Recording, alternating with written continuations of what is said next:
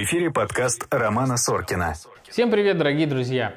Вы находитесь на подкасте «Доктор Соркин», либо, если вы слушаете меня в аудиорежиме, то вы на подкасте «Задний двор». Сегодняшняя тема многим будет близка к сердцу, особенно многим людям мужского пола, потому что сегодня у меня в гостях уролог-андролог Карен Алаян, доктор, который работает в доказательной медицине и принимает он в клинике Фомина в Санкт-Петербурге. Мы с ним обсудили и бесплодие, и эректильную дисфункцию, и фалопротезы, которые включаются с кнопочки. Так что приступайте к просмотру. Ну и, конечно, если у вас будут какие-то вопросы или комментарии, то вы смело можете писать их в комментариях. Не забывайте про лайки, подписывайтесь на канал и поехали!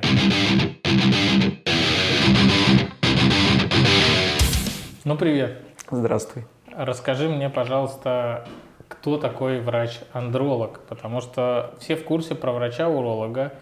Ну, почему-то все думают, что он мужской врач, смотрит мужские пенисы. а есть врач-венеролог, которому идут за вполне себе определенными вещами. А зачем, кто такой врач-андролог и чем он занимается? Это по сути, узкоспециализированный врач-уролог, который занимается исключительно мужской половой системой. А урологи занимаются в дополнение к мужской половой системе еще мочевыделительной системой, в которой, которая есть еще и у женщин. Поэтому э, к урологам не часто обращаются женщины. Венеролог занимается исключительно заболеванием, передающимся половым путем. В каких случаях надо обращаться прямо к андрологу? Ну, вот сидишь так дальше. Пойду к андрологу. Э, бесплодие, преждевременное семяизвержение, э, простатит, ну, все воспалительные заболевания мужских половых органов, эректильная дисфункция. О, про эректильную дисфункцию мы попозже еще немножечко поговорим. А вообще, насколько это распространенная специальность? Ну, наверное, она есть в ВМС-системе. В ВМС-системе ее нет, такой специальности на самом деле не существует. Любой уролог по определению является андрологом. Но mm. почему-то многие урологи открещиваются от андрологии, не хотят заниматься, хотя простатиты полечить любят все. Ну, простатиты, потому что если посмотреть на схемы, которые они назначают там дело даже не в том, что они любят лечить простатит, а в том, что это очень дорого. На самом деле простатит лечится одним препаратом, антибиотиком. Святой водой. Не у всех людей, кому ставят диагноз простатит, на самом деле есть простатит. Есть простатит. Андрологи любят заниматься урологическими проблемами или они тоже, как урологи от андрологии, открещиваются? Иногда бывает приходит э, пациент с урологической патологией, но я конкретно сейчас про себя говорю, э, но 99% э, моих пациентов это мужчины с бесплодием.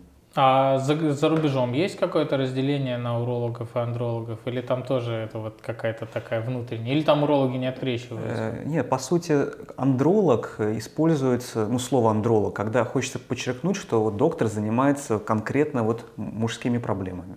Часто ли пациенты приходят сразу к андрологу? И вообще знают ли пациенты про то, что есть врач-андролог? Обычно пациенты не понимают, кто такой андролог, потому что ну, совершенно не на слуху такая специальность. Ну, уролога знают все, ну, немножко криво-косо, но знают. Да, гинеколога все знают, даже проктолога знают. А кто такой андролог, да. Что-то по андроидам. Что-то по андроидам. Ну, то есть они сначала приходят, наверное, к урологу. Обычно э, пара обращается, ну, если по бесплодию, да, к гинекологу, гинеколог уже отправляет к урологу-андрологу. Андролог – это хирургическая специальность, как урология? Э, как и любая урология, да какими хирургическими техниками э, пользуются андрологи? То есть ну, это при эректильной дисфункции в основном? Ну, при том же бесплодии, хирургическая экстракция сперматозоидов из яичка, например, операция по поводу варикоцели. Звучит неприятно. Ну, биопсия яичка, да. С какими стереотипами может столкнуться андролог в своей специальности? Э, ну, наверное, таким же, как и уролог. Э, все думают, что как только зайдешь в кабинет к андрологу либо к урологу, сразу же получишь пальцевое ректальное исследование. На самом деле не всегда это правда. Для мужчин за 40 это, в принципе, сложно уйти из кабинета хирургической специальности без ректального ну, осмотра. Ну, если мужчина возрастной, конечно, я обязательно посмотрю простату, но если передо мной 20-летний пациент с бесплодием, зачем? Без показаний. Ну, чтобы знал, я вот никого без ректального осмотра не отпускаю. Ну, на то это и проктолог. А с чем чаще всего, если вот, ну, понятно, скорее всего, приходит с бесплодием? Причем, а, кстати, вот интересный вопрос, мы обсуждали тут это как-то. Э, с доктором-гинекологом. Чаще, когда в паре возникают какие-то сложности с зачатием, да, всегда как-то общественное мнение ложится больше на женщину, что это у нее какие-то сложности. Часто ли начинают обращаться и обследоваться именно с мужчиной? Часто ли они приходят самостоятельно? На самом деле сейчас появляется такая тенденция, что вот э, мужчины начинают э, беспокоиться о своем здоровье. Э, вне зависимости от женщин. Но пока это еще редкость, но это чаще, чем раньше происходит. Но э, если по поводу бесплодия сказать, это ну, в половине случаев это, э, это мужское бесплодие. Поэтому проблема распространенная, но обычно в первую очередь обследуются женщины, а потом уже, когда ничего не находят, а обследуются мужчины. Хотя должны все обследоваться параллельно. А вообще андрология это насколько старая специальность. То есть вот мы берем терапевта, он там еще со времен Гиппократа существует. Ну, потом проктология, она вот относительно молодая специальность, там ей не очень много лет. А, а вот андрология давно отделилась от урологии? Такой специальности не существует, поэтому нет. То есть она, в принципе, не, недавно только, ну вот, в голову. Это как я скажу, что я теперь Но, гем, э, геморроидолог. Э, э, все урологи являются урологами-андрологами, так же как акушер, э, акушеры и гинекологи являются акушер-гинекологами, там анестезиолог, реаниматолог. Но вот андролог это по сути просто часть урологии, раздел урологии, который занимается мужской половой системой. Поэтому такой специальности по сути не существует. У меня нет никакого специального образования андрологического, я обычный уролог, просто занимающийся андрологическими заболеваниями.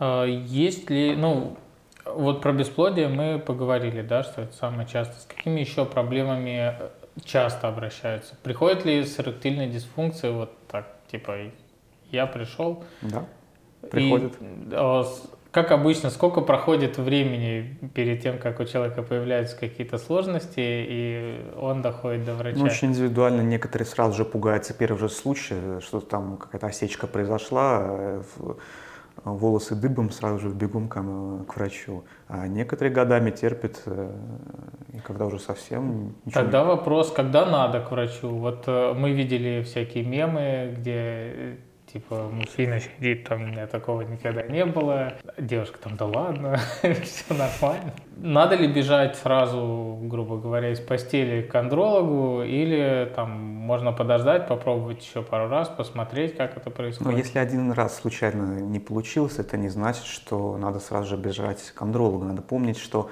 одна из очень распространенных причин эректильной дисфункции – это психогенные причины, за стрессов, переживаний, да, может быть, о чем-то не том думал, переживал, не хотел опозориться перед женщиной, еще что-то. Да, не хотела, вот ну, если да, думаешь о чем-то очень много, то обязательно это случится. С чем еще может быть связана эректильная дисфункция, если мы про нее говорим? Сосудистые причины, эндокринные причины, из-за соматической разной патологии сопутствующие. Наверняка всех мужчин беспокоит вопрос, это лечится и будет ли у меня все как раньше. На самом деле иногда приходят пациенты, допустим, принимающие Виагру, препарат для лечения эректильной дисфункции. Это первая линия терапии эректильной дисфункции. Э, и говорит, ну, вылечите меня от... Э, Снимите меня с да. Виагры они не воспринимают Виагру как лечение эректильной дисфункции. Допустим, у человека э, проблемы с давлением, он всю жизнь принимает э, препараты для снижения давления. А принимать препарат для улучшения эрекции, это вот лечением почему-то э, не считается. Ну да, это как типа таблетка волшебная принял, там все здоровым людям можно принимать Виагру и нужно ли, вот, например, э, ну, я не знаю, как сейчас, раньше там в институте у нас кто-то, э, я, кто-то из общих знакомых, он типа там, сейчас я устрою марафон, там он, значит, таблеточку и вперед. На самом деле и на себе пробовал как-то, только голова разболелась и никакого эффекта не было. Но я принимал не Виагру, а дженерик. Ну что ж ты, ты же андролог, надо было оригинальный препарат как работает там? Улучшает просто... кровоснабжение в половом члене. Поэтому, ну, если есть проблемы, да, то, конечно, он работает э, уже, есть точка приложения. Но очень часто такие препараты используются и как элемент психотерапии, как эффект плацебо. Андролог как сексолог принимает, э, если есть сложности какие-то? На самом деле, э, я немножко обучался сексологии, цикл повышения квалификации у меня есть. Я вижу сексологических пациентов. Поэтому, по сути, провожу первичную диагностику, да, и потом отправляю при необходимости уже к сексологу э, когда не выявляю какую-то урологическую, андрологическую патологию. Как мужчины справляются со стеснением перед визитом к андрологу? Ведь это же, наверное, ну, к урологу еще ладно, приходишь, там, у меня камень в почке, я тут просто с вами в очереди сижу. А тут как с проктологом уже не отмажешься. С проктологом? Ну, когда сидишь к проктологу в очереди, ну, как бы понятно, что у тебя не горло болит. Ну, понятно. Ну, на самом деле, очень часто жены прям за руки берут и приводят ко мне в кабинет, садятся рядом. Чтобы не сбежал. Чтобы не сбежал, да. Да и историю всю, да, заболевания в основном жены рассказывают. Мужчины ничего о себе не знают и о женах не знают. Ну, это, кстати, распространенная почему-то проблема. Сейчас меньше стало, раньше вот прям приводят за руку, так, у него геморрой. Не, бывают сознательные мужчины, но чаще они ничего о себе не знают, они даже э, дату рождения супруги назвать не могут. А это залет. А какое место в андрологии вообще в целом занимают какие-то психологические проблемы? Ну, если коснемся эректильной дисфункции той же, то довольно внушительные, особенно в молодом возрасте. Большинство проблем с эрекцией в молодом возрасте – это психогенные проблемы. Я, конечно, обязан исключить э, все остальные э, урологические, андрологические причины, но почти всех после этого направляю к сексологу. А про психологические причины еще могу сказать, что в парах э, у людей бесплодие долго не получается, надо заниматься сексом по расписанию, там то, что рекомендуют да, андрологи и гинекологи. Очень часто на этом фоне начинают развиваться психологические проблемы, либидо падает, не хочется заниматься сексом. Говоришь, как по принуждению. Ну да, в этом случае, конечно, советую, ну просто занимайтесь сексом ну, ради удовольствия. Да. Только не в кабинете, пожалуйста. Мне кажется, вам надо перестать заниматься сексом. Что совсем? Ну хотя бы пока я осмотр не закончу. Хорошо. А, я еще когда учился в институте, я ходил на СНО по урологии, не спрашивай зачем.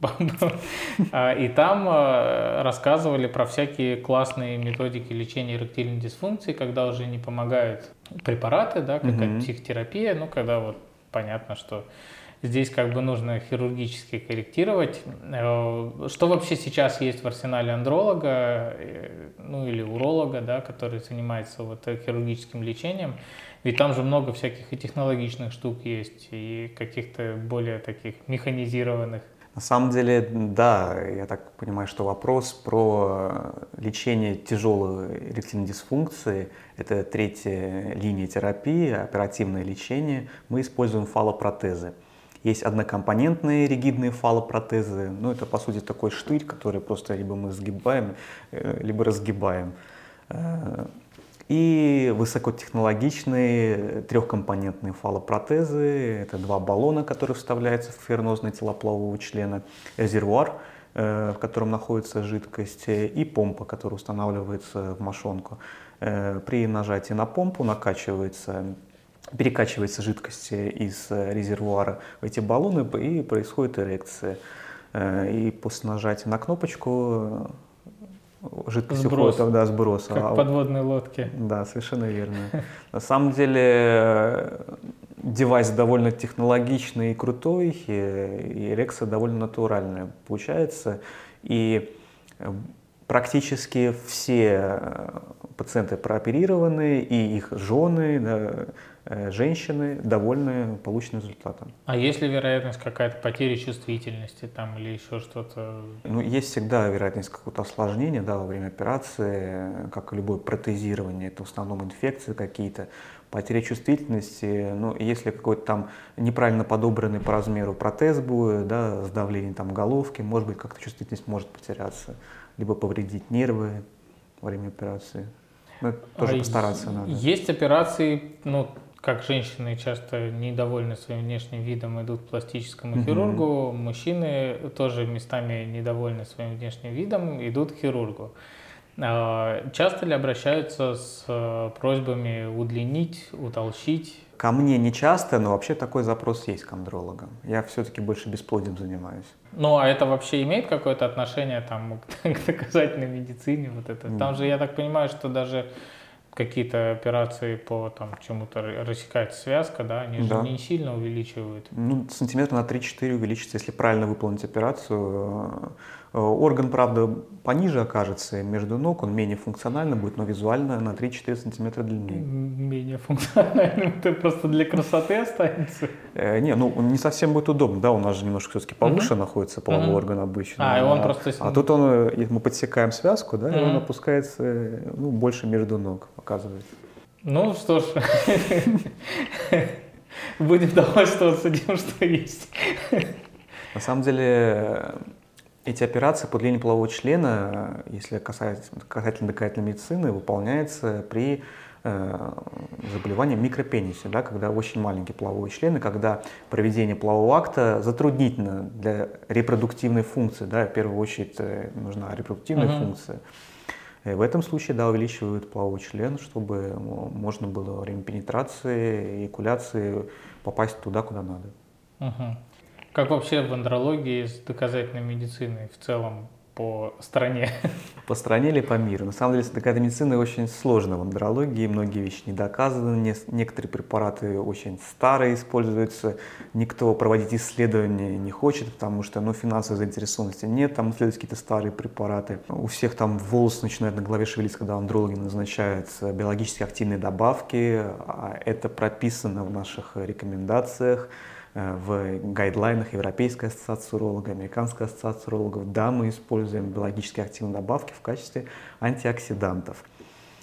Поэтому по поводу дыхательной медицины работа движется, но степень Не доказательности очень, очень, очень слабая, да, многих вещей. Ну ничего, когда-нибудь придумают что-нибудь хорошее, доказательное и так далее для андрологии тоже. Раз уж мы поговорили про стресс, что сильнее влияет на потенцию у мужчин? Это какие-то стрессовые факторы, депрессии или больше какие-то органические причины или там инфекции какие-то? Ну, по поводу инфекции это на самом деле миф на эрекцию инфекции никак не влияют. Если есть какое-то влияние, то это опосредованное влияние, это психогенное влияние. Что-то там у меня болит, э, поэтому не буду-ка я заниматься лишний раз э, сексом, чтобы не провоцировать ничего. Слышал где-то такое, не знаю, мнение, что если есть бактериальный простатит и там высевается кишечная палочка, то человек занимался незащищенным анальным сексом. Ну, это же глупость. Хорошо, а если кишечная палочка обнаруживается в моче, в мочевом пузыре, там в почках, а чем тогда занимался данный пациент? Не знаю, не знаю. Это вопросы к пациенту. Очень важный вопрос. Поскольку к андрологам приходят мужчины, и с детства у мальчиков возникает очень такая проблема, вопрос про мастурбацию. Среди детей ходит очень много мифов. Мы не будем брать, что вырастут волосы на ладошках от того, что люди мастурбируют.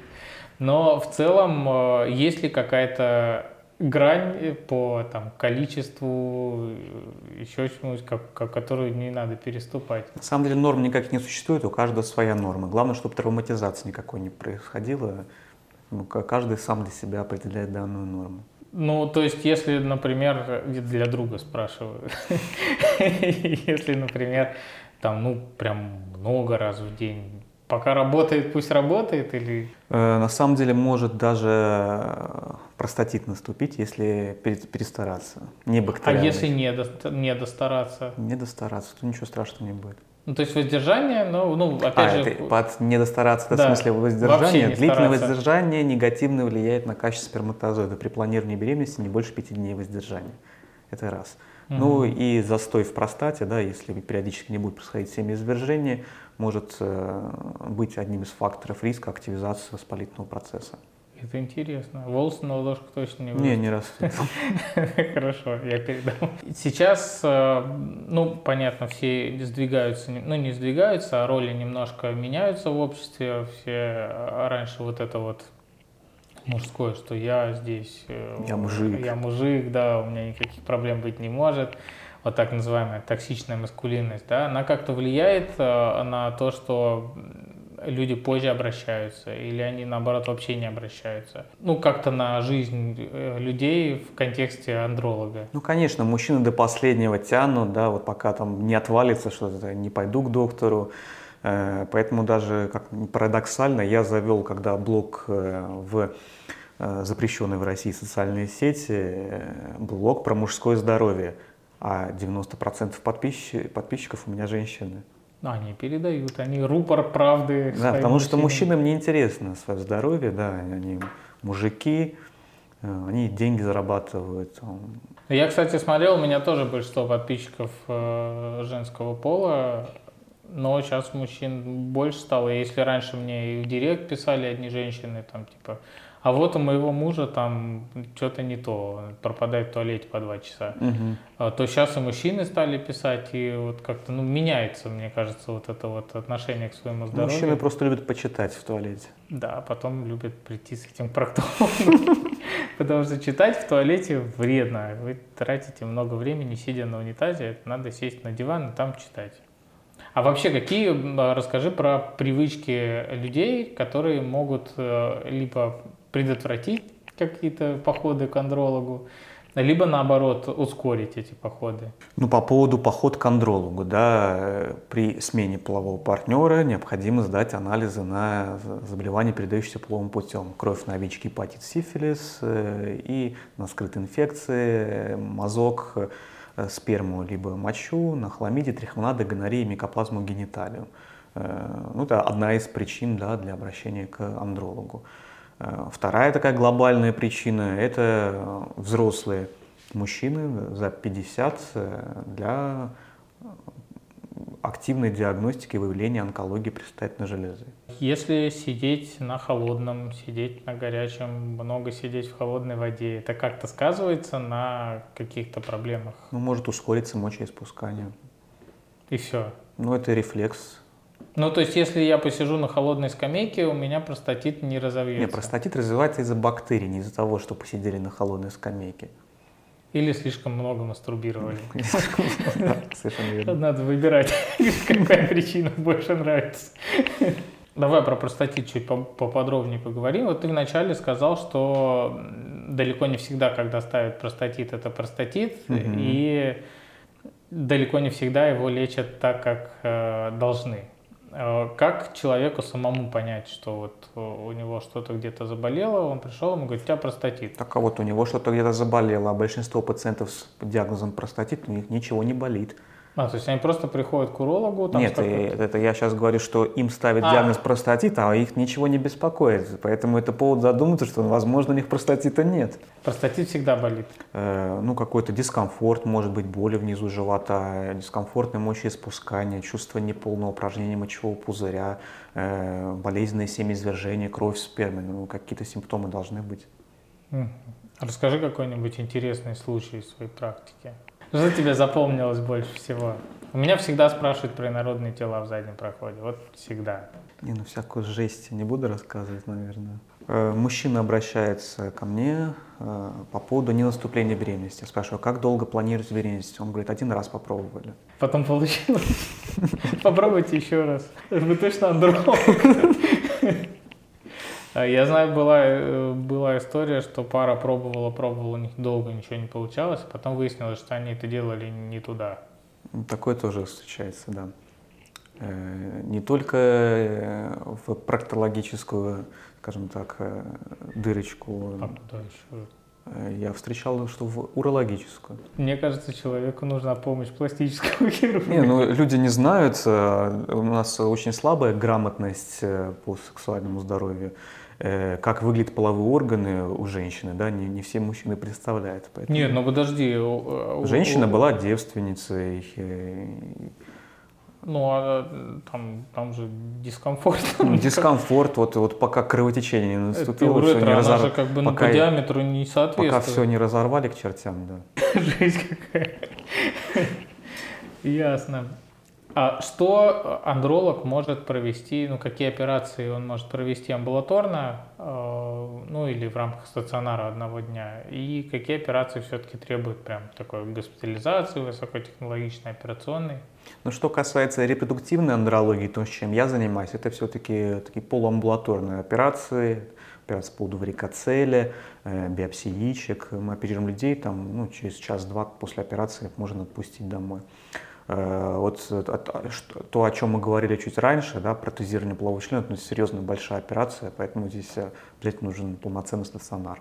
Вообще как-то андрология за последние там несколько лет изменилась в какую-то сторону? Может, стали более менее инвазивные какие-то вмешательства? Ну, более доказательная стала андрология. Исследования ведутся, новые подходы. Э, вот в прошлом году, допустим, э, революционным было в рекомендациях Европейской ассоциации урологов э, была фраза про то, что мы должны исследовать фрагментацию ДНК сперматозоидов при Э, идиопатическом бесплодии, повторяющихся выкидышах, э, замерших беременностях и неудачах ЭКО. До этого про фрагментацию, да, говорили, но это что-то из сферы такой полумистическое было. А сейчас мы уже опираемся на серьезные исследования и говорим, что да, мы должны это исследовать. Те же фалопротезы, да, они очень сильно эволюционируют, меняются, улучшаются, уменьшается количество осложнений после операции, потому что специальные покрытия антибактериальные появляются у этих протезов. Э, поэтому работа ведется, наука на месте не стоит. А есть фалопротезы на дистанционном направлении? Э, есть, э, сейчас ведутся клинические испытания. Я думаю, что в скором времени они появятся в продаже. Вот она помпа, вот сюда надо нажимать, и накачивается фалопротез. А вот эти вот усики зачем? Отсюда тут трубочки будут идти к резервуару и угу. к баллонам. Нажимаем на кнопочку и сдувается. Это все находится в мошонке. Вся вот эта конструкция? Нет, только помпа. Только помпа. Эти трубочки полые, да? Ну, то есть... Да, и... да, да. По ним жидкость перетекает. Так что, если вы хотите подкачаться, вы знаете, к кому обратиться. Не, ну я фал протеза не ставлю. Ну что, подкачаться-то можно. Хочу тебя спросить вопрос, который постоянно у меня спрашивают. Ну, э, часто интересуются, вот говорят, окей, там, с женщинами все понятно, мужчины, которые занимаются анальным сексом, у них же там, ну, просто вот с проктологической точки зрения, да, удовольствие при анальном сексе, оно обусловлено рецепторами, которые находятся на перианальной коже и в области сфинктера. А, мне говорят, но у мужчин же еще предстательная железа, им там прям вообще по кайфу. Ну, а, стимуляция простаты, да, у некоторых пациентов уже вызывает положительные эмоции. То есть она как-то там сокращается или Ну, во время семяизвержения она активно сокращается на самом деле. Сейчас я так понимаю, что такая процедура, как массаж предстательной железы, уже не очень э, популярна. С лечебной точки зрения, да, с диагностической мы все равно продолжаем выполнять массаж простаты для получения бактерий, там, лейкоцитов, если они там есть в предстательной железе. Ну, то есть вот эта история, когда человек приходит в клинику, ему говорят, у вас простатит, вот вам там 10 сеансов, приходите, вам помассажируют предстательную железу, это как бы уже не очень доказательная история. Это метод лечения с недоказанной эффективностью, совершенно верно. Что вообще не любят э, доказательные андрологи, когда к ним приходят от не очень доказательных, какие методики, ну вот, скажем так, не то чтобы маркеры, да, что, ну, возможно, стоит получить консультацию еще одного андролога. Э, ну, если касательно простатита, да, это ну, уже массаж простаты, по которому мы упомянули, физиотерапия ректальные различные, магниты, лазеры, там, вибры, какие только не бывают. Э, ну, какие-нибудь пиявки там использование тоже не очень доказательное. Препараты Э, который содержит в себе вытяжку из предстательной железы крупного рогатого скота. Тоже очень сомнительно, как это работает. Ну, подобное, подобное. Можно просто, как раньше эти воины вырывали сердца своих врагов и ели, получая храбрость, тут, собственно, можно вырывать предстательную железу крупного рогатого скота, получая их здоровье. Ну, тогда уж сердце лучше съесть.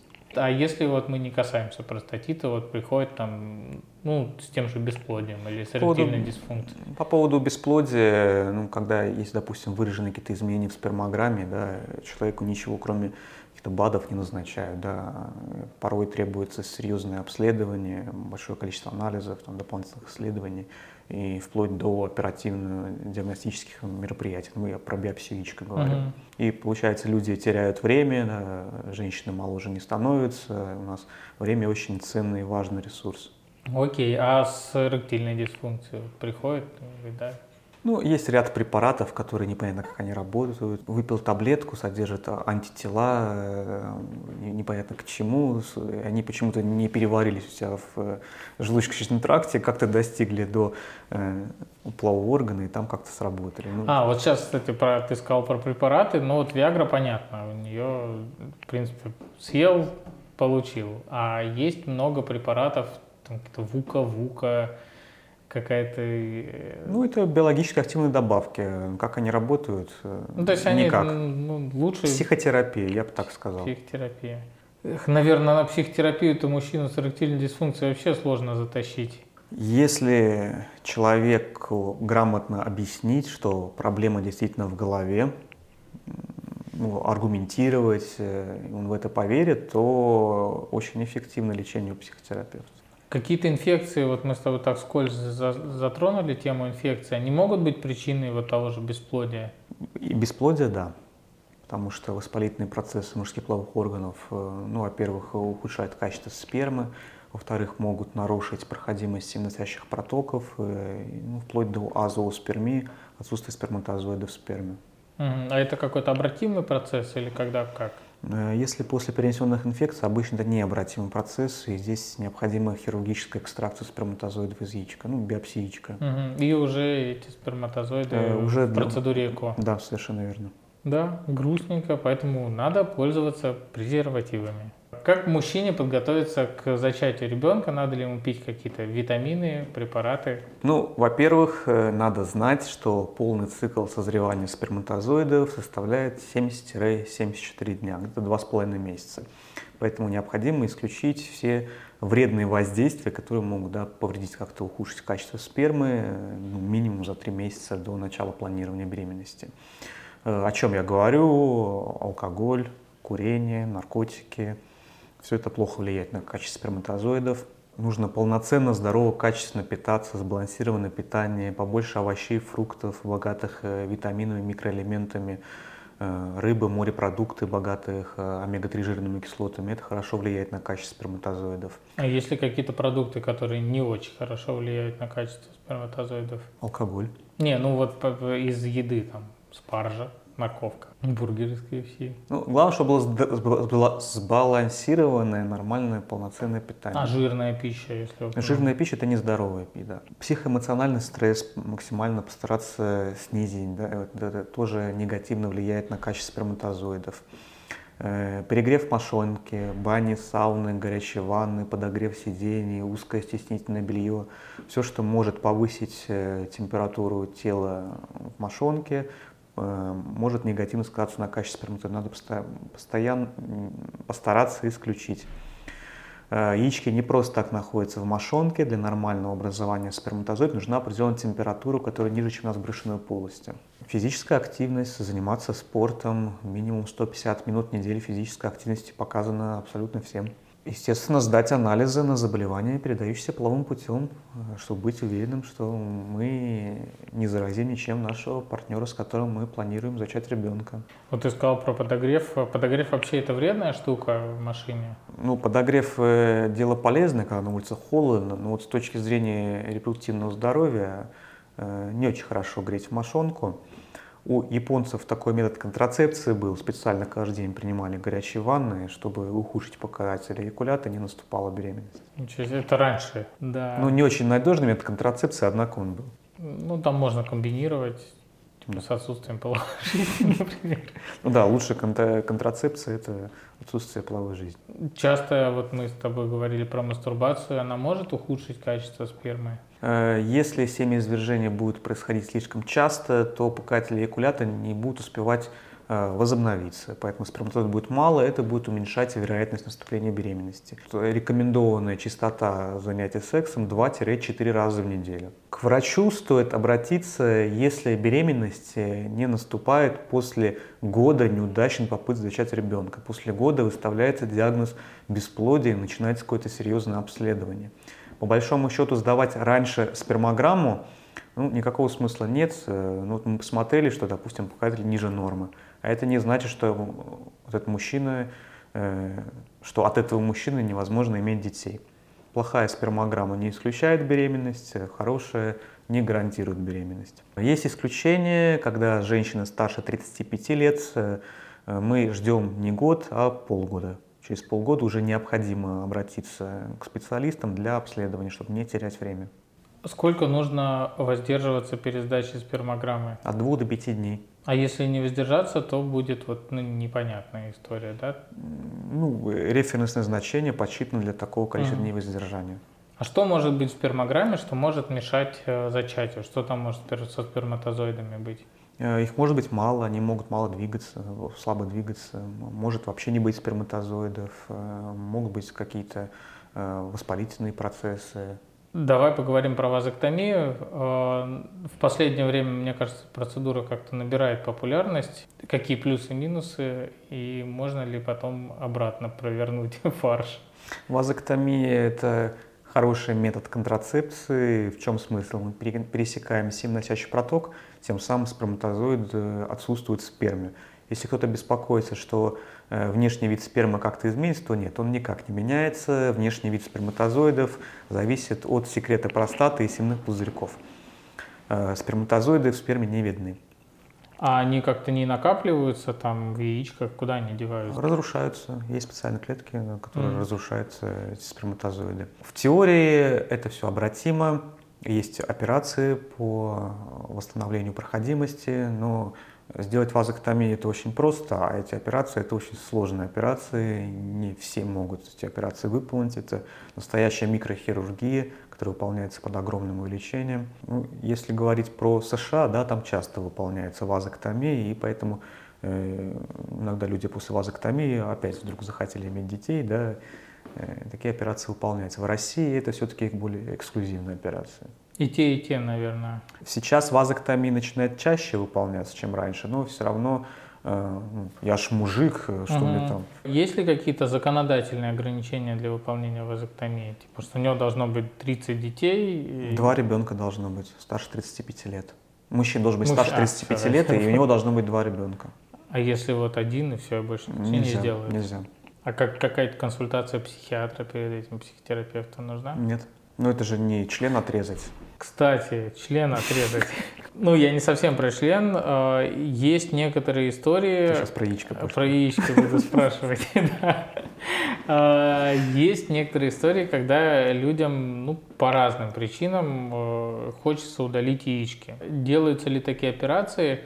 Как до них дойти, ну что надо пройти, каких специалистов, это же, я так понимаю, сложнее существенно сделать, чем вазоктомия в плане юридическом. Это сложные пациенты, их надо рассматривать ну, как пациентов с, с хронической тазовой болью, есть много разных причин, которые могут э, вызывать э, боли в яичке.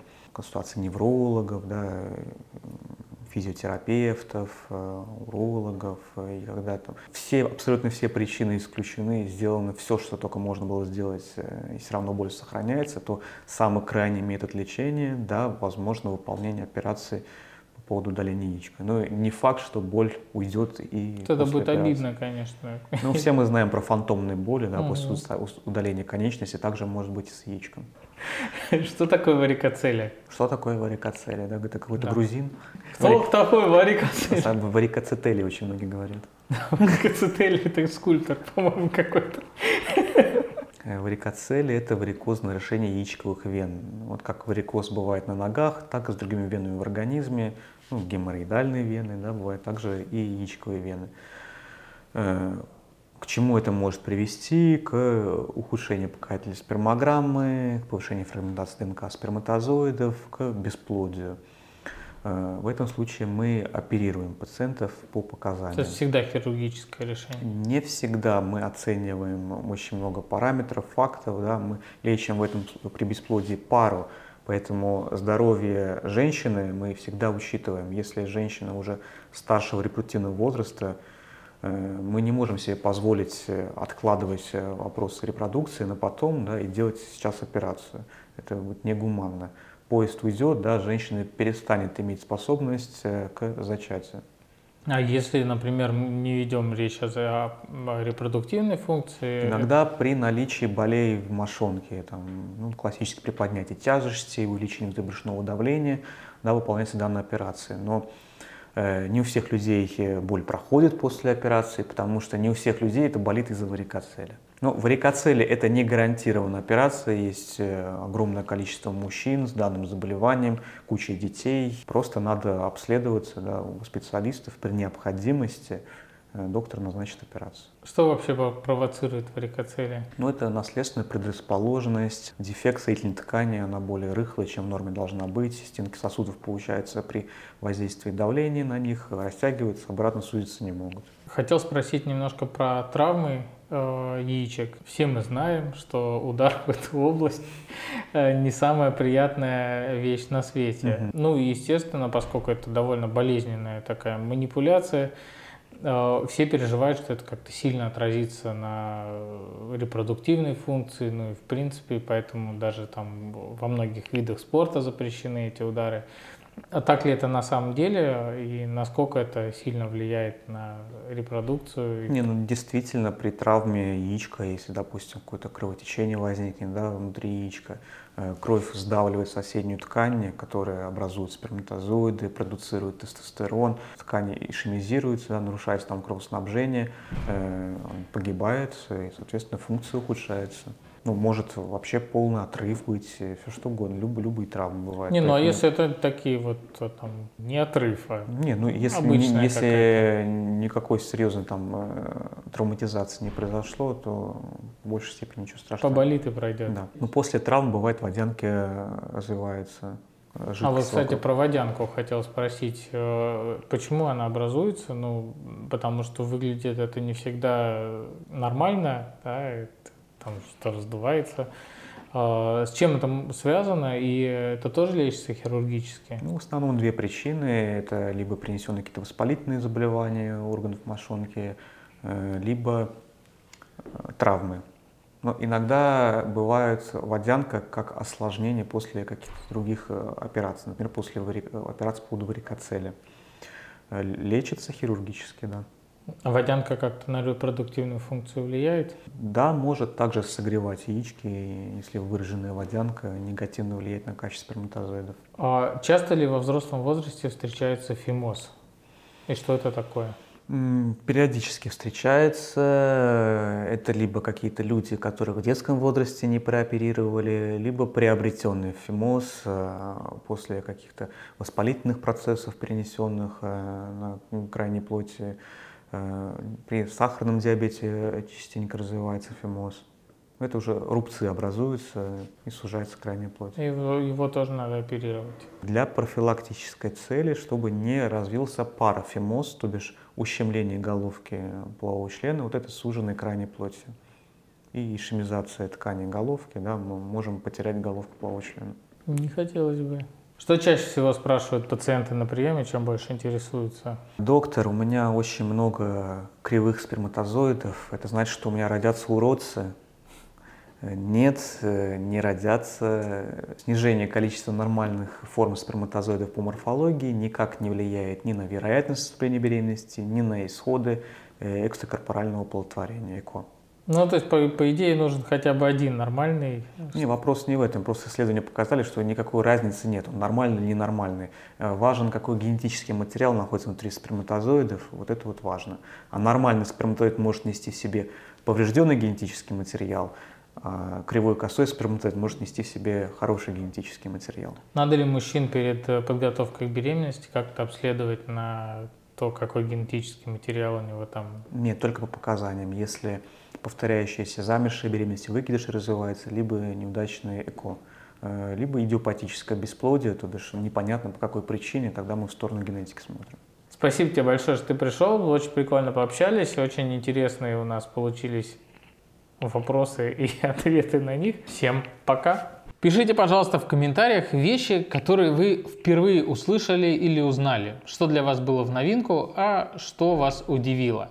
Конечно, не забывайте про лайки, про подписку на канал, чтобы не пропускать новые выпуски, ведь у нас выходят не только подкасты, но и классные, короткие и емкие интересные ролики про проктологию. Ну и на этой ноте я с вами прощаюсь. До новых встреч. Пока. Есть в физике теория струн.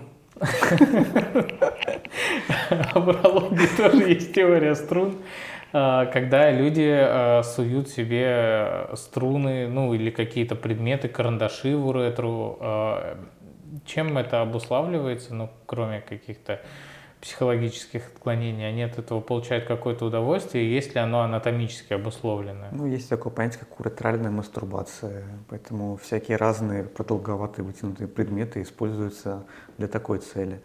Э, не забуду рентгенологический снимок, который показали мне на четвертом курсе, мой преподаватель показал. Э, он называл его член-корреспондент. Э, автоматическая ручка была в половом члене. Ну, может быть, на то время еще не было фалопротезов, а ручка, она очень даже помогает.